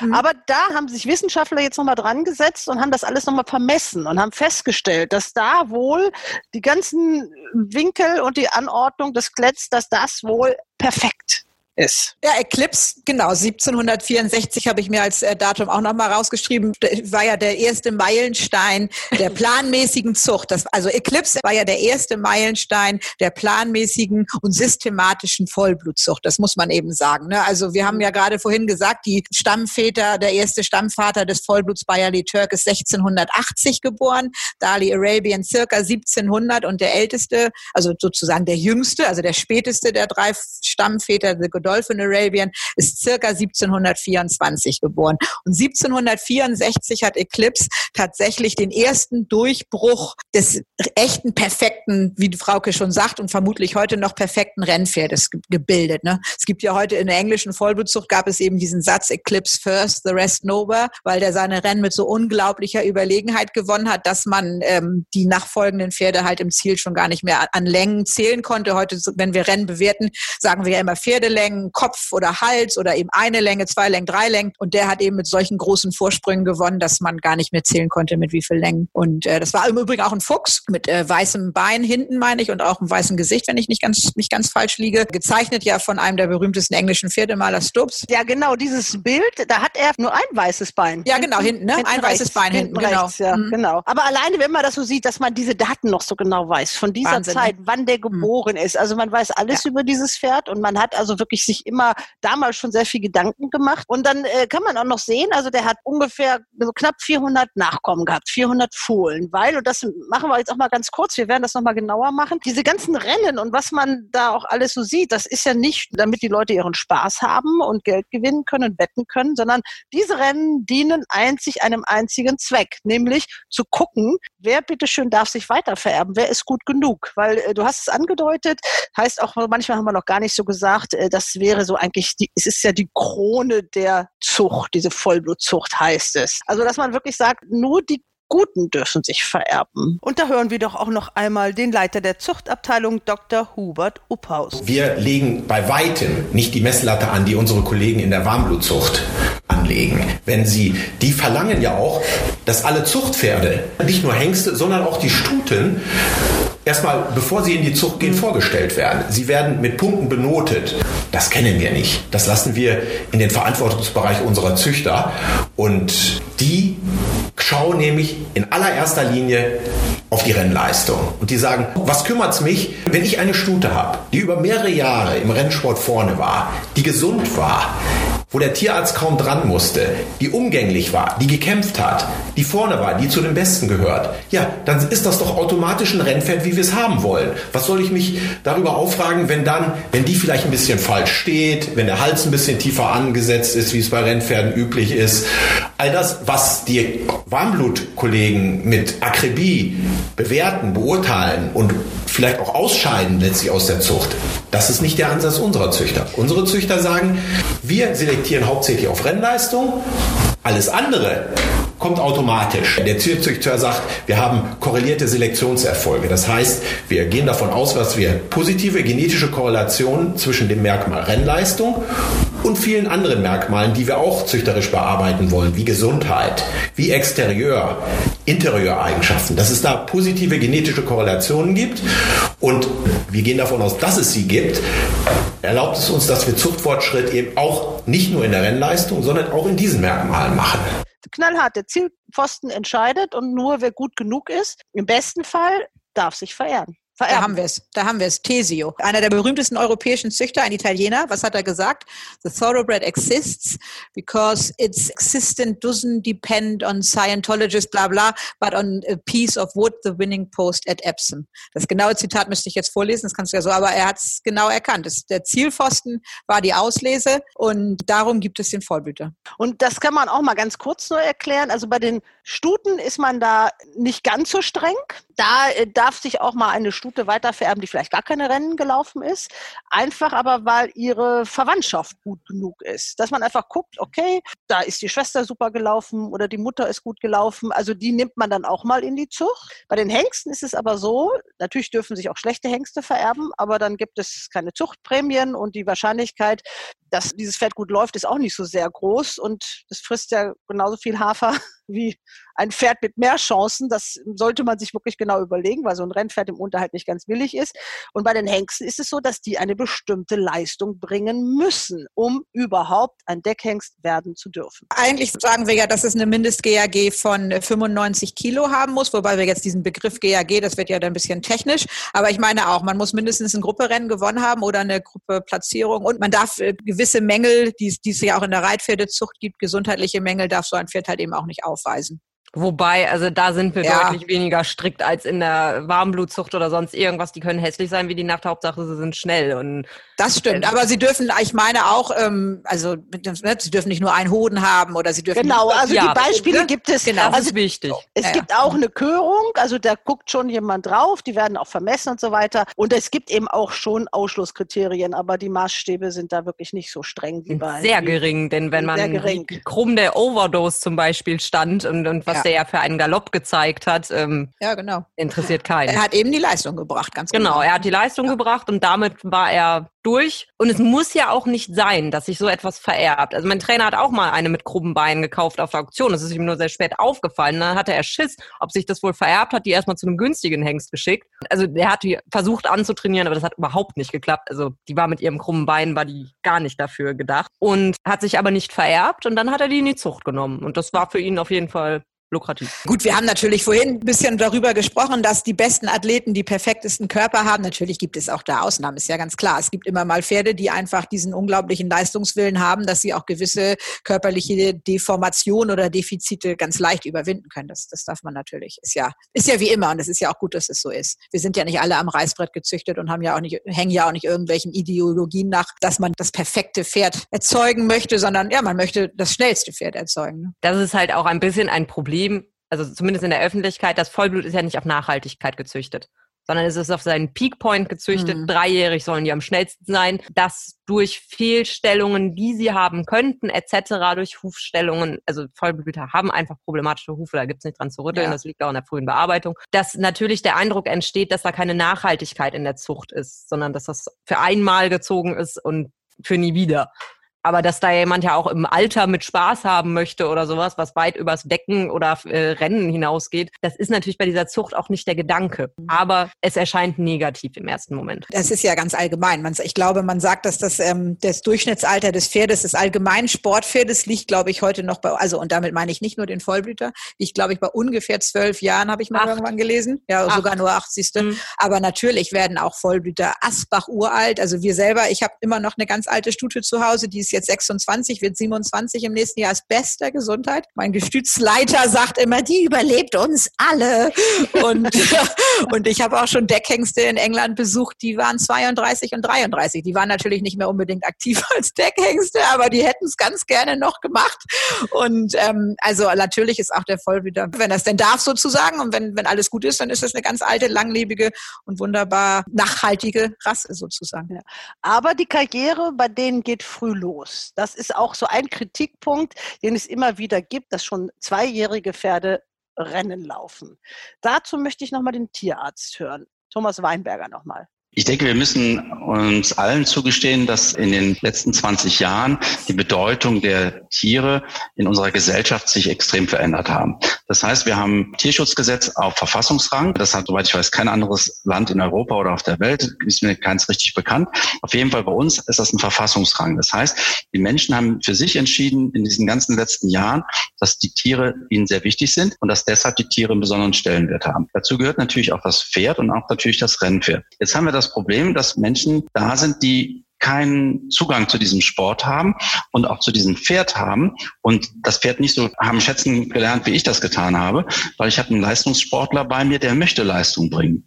Und jetzt ist es für unsere Aufgabe, das auch solchen Leuten klar zu machen. Gleichzeitig dürfen wir aber auch nicht arrogant sein und sagen, dass wir genau wissen, was das Richtige ist. Und ich denke, dass wir uns auch weiter bewegen müssen. Wir haben die zweijährigen Untersuchungen, die haben wir freiwillig eingeführt vor über zehn Jahren. Also die zweijährige Untersuchung ist ein freiwilliges Statement gewesen von dem Direktorium damals, Deutscher Galopp, um die Vollblüter zu schützen die Vollblüter vor Missbrauch zu schützen, die Vollblüter davor zu schützen, dass sie überfordert werden.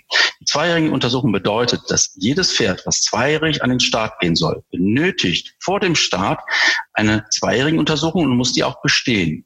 In dieser zweijährigen Untersuchung untersucht ein Tierarzt, ein Fachtierarzt diese Pferde und geht die ganzen Körperbau durch und geht die ganze Konstitution durch und muss feststellen, ob dieses Pferd auch geeignet ist, in das Rennen hineinzugehen. Erst dann darf das Pferd starten. Und das ist ein Selbstschutz, den wir uns selbst auferlegt haben in der Vollblutgesellschaft, um die Vollblüter, die jungen Tiere und Pferde zu schützen. Dieser Schutz ist aber nicht ausreichend, weil wir haben uns weiterentwickelt. Wir benötigen immer mehr Kriterien, um nicht nur den Dritten, also sprich im Extremfall den, der gegen den Sport ist, aber es gibt ja auch viele, die sind für den Sport, sagen aber auch, hm, uns wäre es ganz recht, wenn wir irgendwo wissen würden, dass es den Pferden auch gut geht. Und damit wir das beweisen können, dass es den Pferd gut geht, müssen wir mehr tun, müssen wir mehr leisten. Dazu gehört eben, dass wir die tierärztlichen Untersuchungen besser organisieren. Das ist jetzt beauftragt worden. Der Deutsche Galopp hat ganz klar gesagt, dass es in seinem Interesse ist, dass der Sport nicht nur dazu ist, die Pferde Rennen laufen zu lassen, sondern dass diese Rennpferde, diese Lebewesen auch einen besonderen Schutz bedürfen. Und dieses Schutzbedürfnis müssen wir jetzt erfüllen, indem wir in Zukunft auch nicht nur das zweijährige Rennpferd untersuchen, sondern dass grundsätzlich jedes Pferd vor dem ersten Rennen untersucht wird, aber dass auch die Pferde, die vom Gestüt in den Rennstall kommen, daraufhin untersucht werden, ob sie auch in der Lage sind, das Training auszuhalten. Ich denke, das ist vollkommen richtig, das ist eine gute Weiterentwicklung, das schulden wir auch den Pferden. Und ähm, interessant ist hier vielleicht eine Statistik, dass bei den Zweijährigen, man glaubt immer, dass alle Jährlinge zu den zweijährigen Rennen kommen. Es kommen nur 25 Prozent der Jährlinge als Zweijährige an den Start. Wir haben, denke ich, viele Vorurteile angesprochen. Ich hoffe, wir konnten viele entkräften. Jetzt nochmal so ganz zum Schluss für euch ein Leben ohne Rennpferde vorstellbar, Katrin? Nein. Nein. Sinnlos, würde ich sagen. Wie bei Hunden. Ein Leben ohne ist möglich, aber sinnlos. Hat doch Loriot über den Mops, glaube ich, gesagt oder so. gilt aber für alle Hunde und gilt auch für, gilt auch für den Vollblüter. Also meine Verbindung zum Vollblüter ist ja nicht so sehr hands-on wie bei Nika, dadurch, dass ich eben nicht mehr selber reite. Das ist ja auch einer der Kritikpunkte, den man immer wieder hat. Wir sind Besitzer in der Gemeinschaft. Wie gesagt, wir züchten mit einer Stute, haben noch die alte Dame da. Wir haben ja gerade eine Zuchtstute verloren. Natürlich bin ich nicht so hands-on wie manch anderer, aber die Verbundenheit, die Leidenschaft, das wenn man das einmal hat, ist wie eine Krankheit, glaube ich. Und zum Glück gibt es da gar keine Kur. das Schöne ist ja auch in diesem Sport, und das merkt man auch, wenn man länger dabei ist, dass man dann auch erstmal so Pferde, man findet die ja wieder. Also ja. mein Einstieg in diesen Sport war wirklich auch diese Wahl zum Galopper des Jahres. Das war damals La Virco, Wurftaube und The Magic Man. Die waren nominiert. Ich bin damals mit Adi Fola rumgefahren. Wir haben alle Pferde ähm, besucht. Wurftaube ist zweite Siegerin nur geworden. Aber trotzdem natürlich diese Geschichte dieser Wurftaube, wenn man das dann verfolgt und sieht, dass sie jetzt doch wieder, was ist sie, die, ist sie die Urgroßmutter von Waldgeist? Ja, irgendwie. Genau, ja, Mutter, ja, genau, ja. So, also das geht weiter. Diese Pferde, dann tauchen die Nachkommen auf. Die sehen sich dann auch irgendwie manchmal auch wieder ähnlich. Man erkennt das dann auch. Und das ist ja auch diese Idee dieses Rennsports. Es, ist, es geht immer weiter.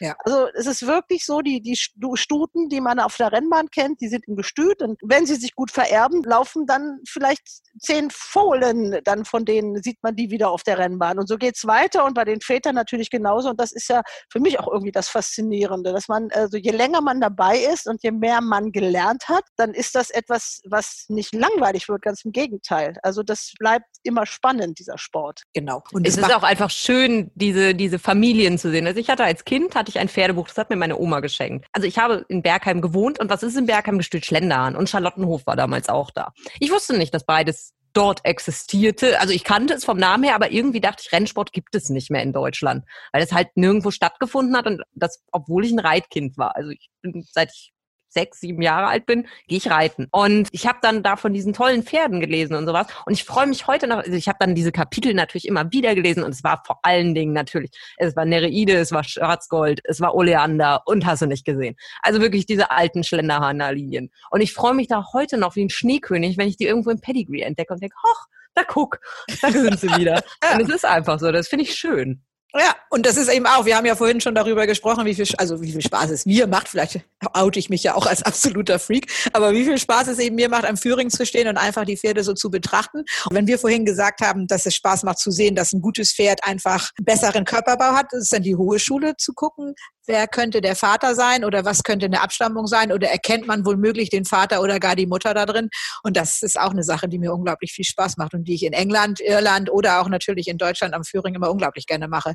Bevor die Satteldecken haben und bevor man wirklich weiß, wer das Pferd ist. Na klar, manchmal kennt man den Führer oder weiß, wer da, ne, sieht den Trainer daneben und kann dann ahnen, wer das Pferd ist. Aber wenn man sonst so gar keinen Hinweis hat, macht es auch einfach mal Spaß zu raten. Könnte das der Sohn von dem und dem sein oder so? Das ist schon toll.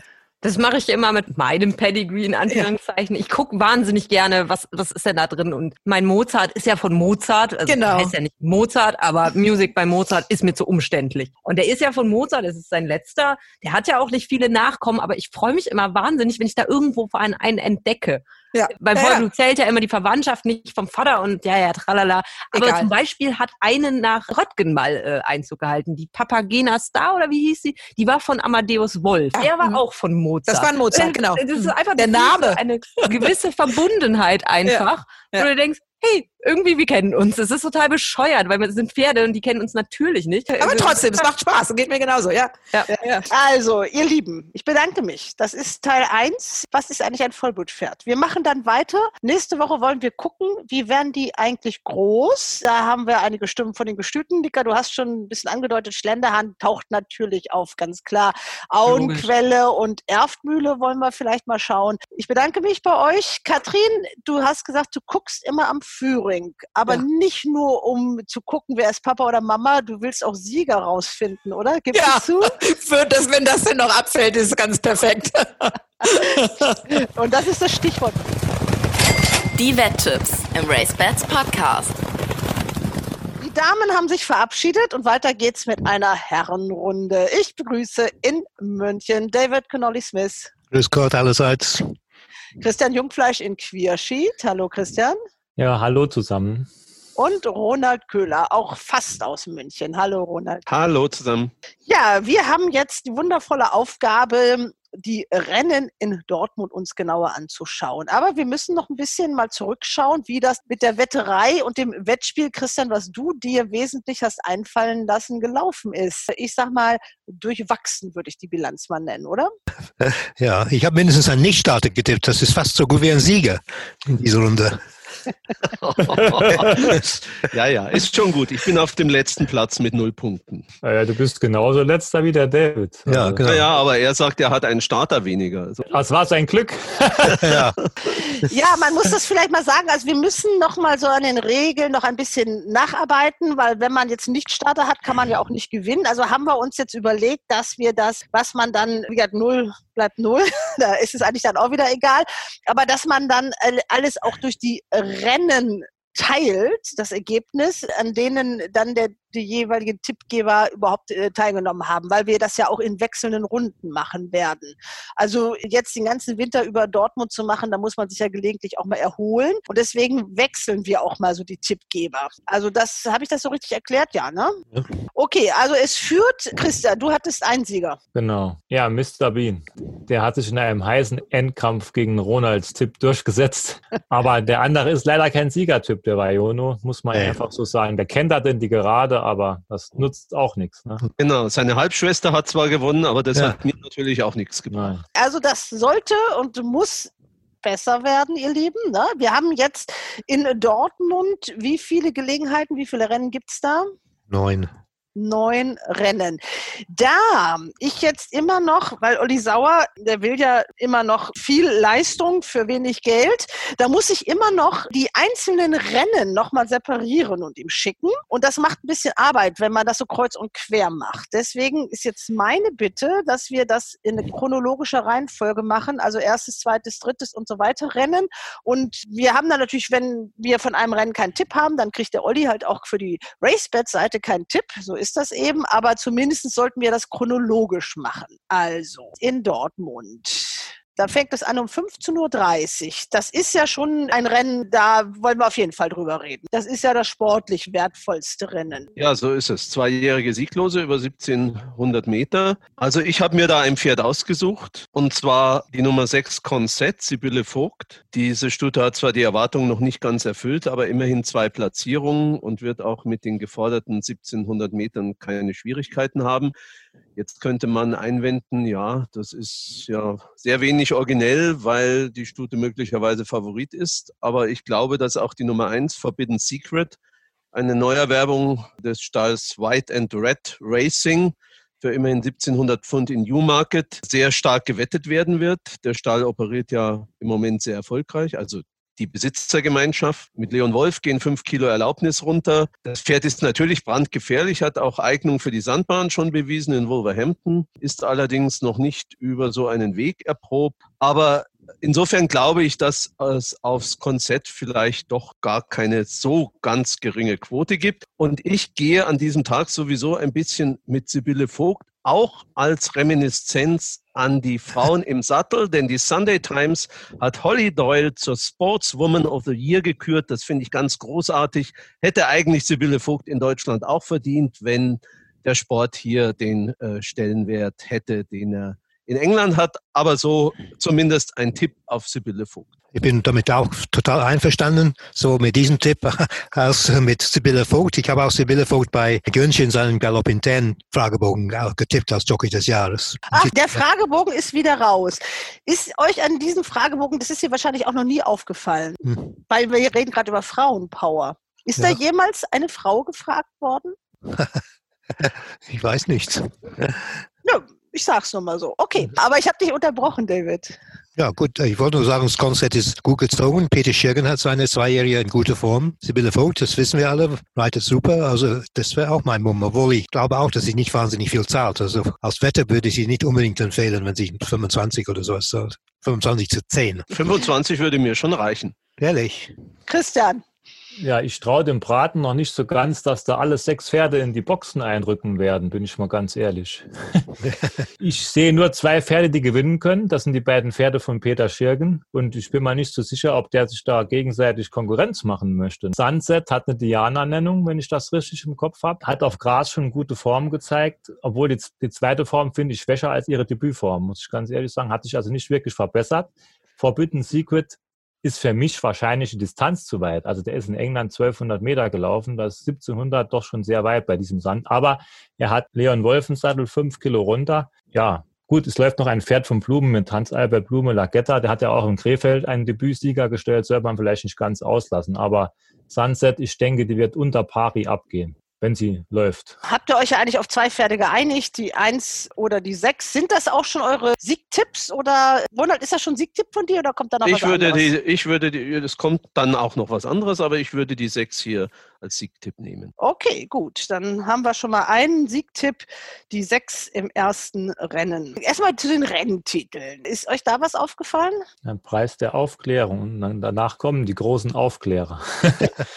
ja, also ein äh, bisschen Philosophiestudium gleich ja. dabei. Ne? Ja. Also Preis der Aufklärung war das eben. Das erste Rennen 15.30 Uhr, ein EBF-Rennen, ein Maidenrennen für zweijährige Pferde. Hat jemand was im zweiten Rennen, im Rousseau-Rennen? Rennen. Ich bin mal, es kommt halt darauf an, was die anderen noch nehmen. Da, eventuell müsste ich auf das zweite Rennen zurückgreifen.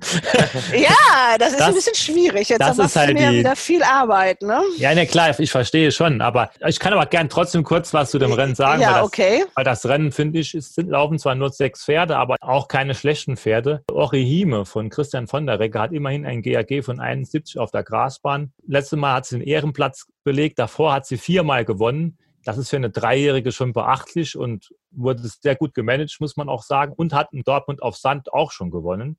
Also hat die Sandbahn-Eignung schon gezeigt. Wird wahrscheinlich als Favoritin in die Boxen einrücken.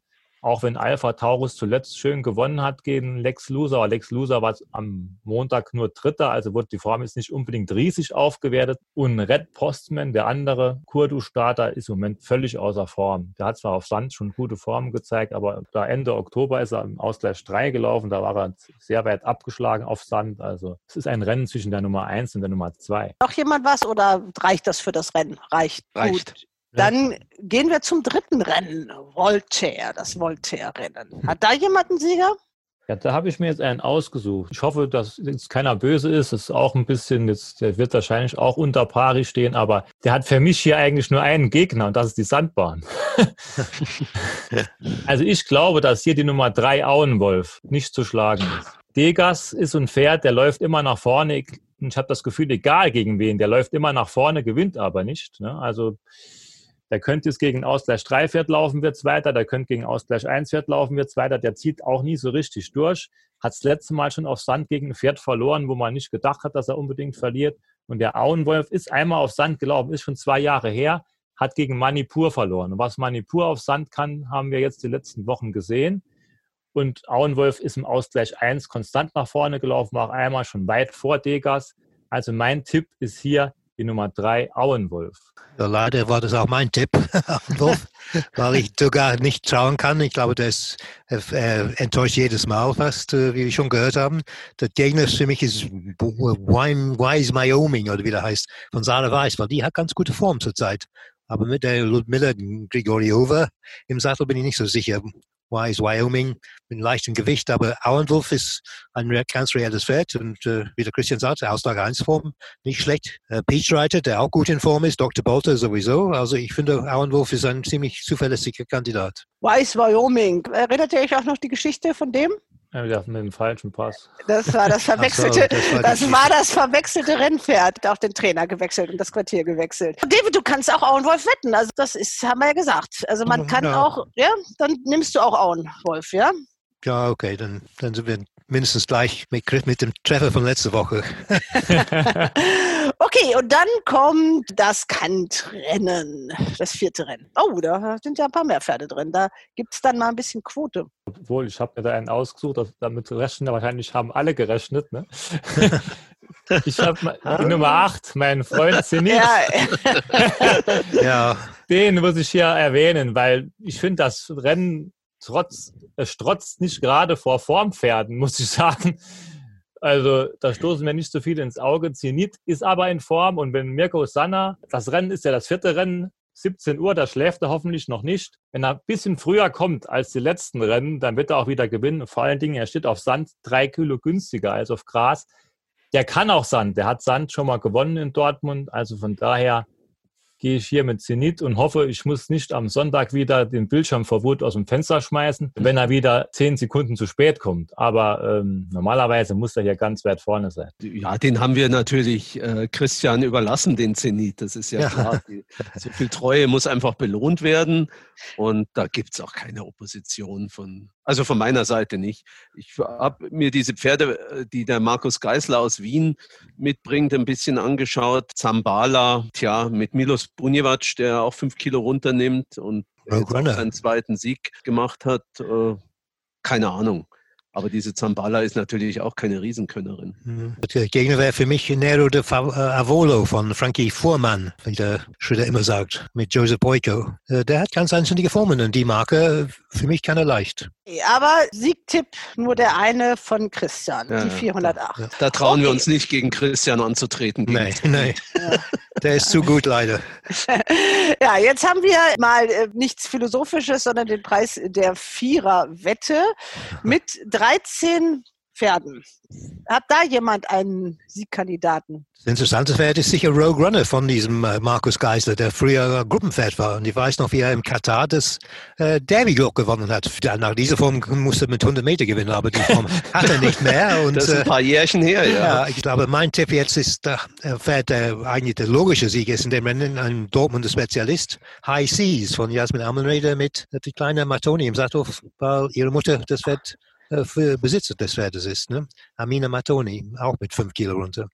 David hat High Seas. Das ist auch dein Siegtipp, David. Ja, dann nehme ich auch Siegtipp. Die 502. Hat noch jemand was in dem Rennen? Nein. Und äh, für die Viererwette geben wir den Leuten auch nichts weiter mit, müssen sie selber rausfinden oder kann man, Christian, kannst du noch einfach mal ohne Großerklärung, ja, aber wer, wer sollte da mit rein? Ja. Die Viererwette muss man Saga Alteis mitnehmen, der läuft in Dortmund immer stark, ist auch jetzt vor ein paar Wochen stark gelaufen. Und dann, wenn der Ronald sie nicht sagt, da sage ich noch Footloose mit Sibylle Vogt. Ja, ja. Die Stute ist auch ganz gut in Form, legt nur ein bisschen, immer ein bisschen längere Pausen ein. Das ist so ein Pferd, die kann hier dritte, vierte werden. Ja. Shadow Star ist auch gefährlich für mich mit dem billigen Gewicht. Ja, das stimmt. Aber das Rennen ist für mich das schwerste des Tages sowieso. Kommen wir zum sechsten Rennen. Ja, da hätte ich einen Tipp. Was ich sehr ungern mache, eigentlich frische Sieger im Handicap, aber ich würde es mit der Nummer 9 Taurus mit Sibylle Vogt äh, noch einmal probieren. Nicht nur, weil Sibylle Vogt reitet, aber mir hat das Pferd gut gefallen, ist frische Siegerin über einen 100 Meter weiteren Weg, hat dieses Amateurreiten mit Berit Weber zwar nur knapp gewonnen, gegen Nero de Avolo, glaube ich, aber ich denke auf Sand und in dieser Klasse spielt das Aufgewicht nicht so eine große Rolle. Ich glaube, das könnte nochmal gehen. Ich entscheide mich für die Nummer 9 Taurus.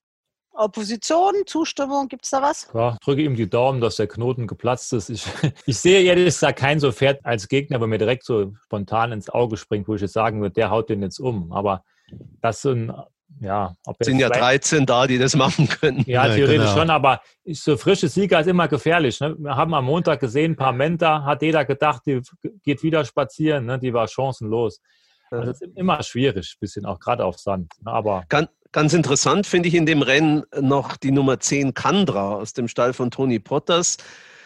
Diese Kandra war ja immer so ein bisschen, ja, angesagt, hochgeschätzt. Ich habe keine Ahnung, aber vielleicht läuft dieses Pferd jetzt plötzlich auf Sand gut. Das Pferd hat mich schon zur Verzweiflung getrieben. Ne? Also ich habe das Pferd für mich gestrichen, für immer und ewig.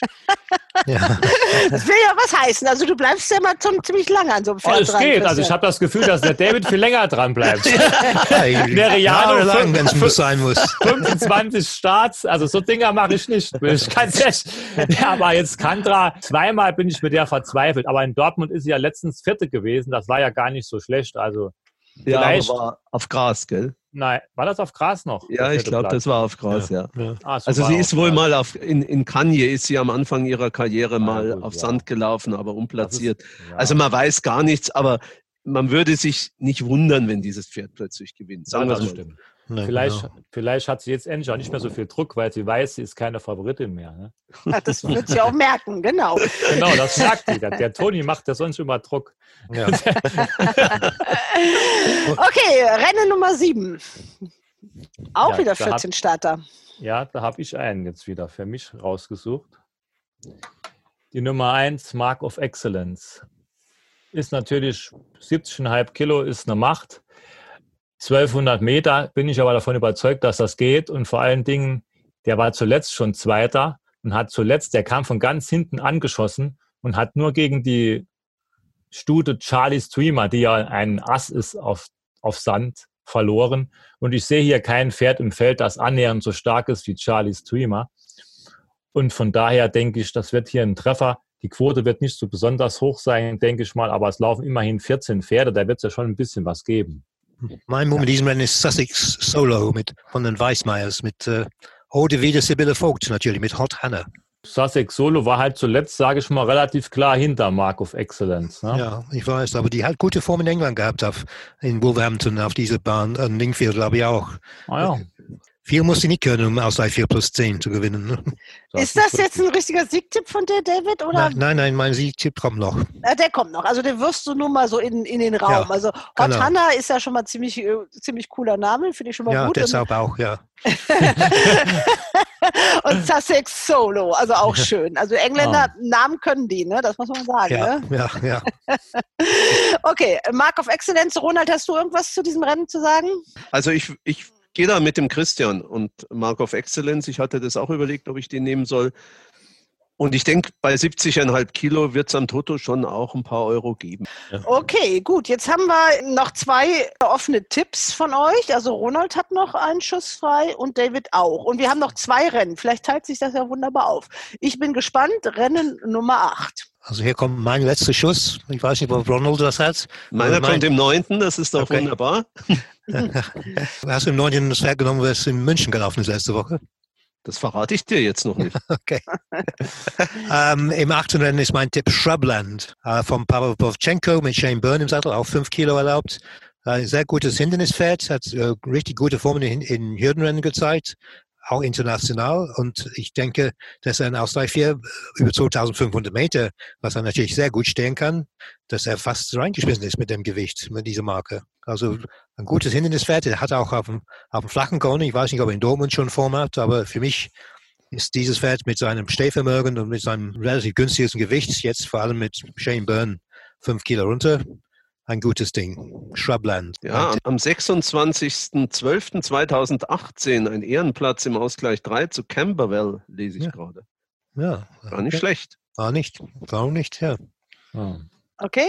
Ja, ich hoffe, dass er dann seinen 20. Frühling erlebt am Sonntag, weil, weil die letzten Formen, die waren ein bisschen erschreckend, bin ich ganz ehrlich. Also, Aber manchmal laufen die ganz anders in Dortmund. Ne? Wenn ja, auf Sand kommen. ja, das kann gut sein. Vielleicht hat er auch keinen Bock mehr zu springen. Dann haben wir noch das letzte Rennen und wir erwarten deinen Tipp, Ronald. Genau. Gabor Maronka, der Nancho-Betreuer, kommt 1200 Kilometer. Ich habe extra in Google Maps nachgeschaut. Von Budapest, äh, da trainiert er in der Nähe nach Dortmund, sind es 1200 Kilometer, kommt mit zwei Pferden nach Dortmund. Deshalb gehe ich mit der Nummer 1 Dantes Peak mit Niazi Ismail.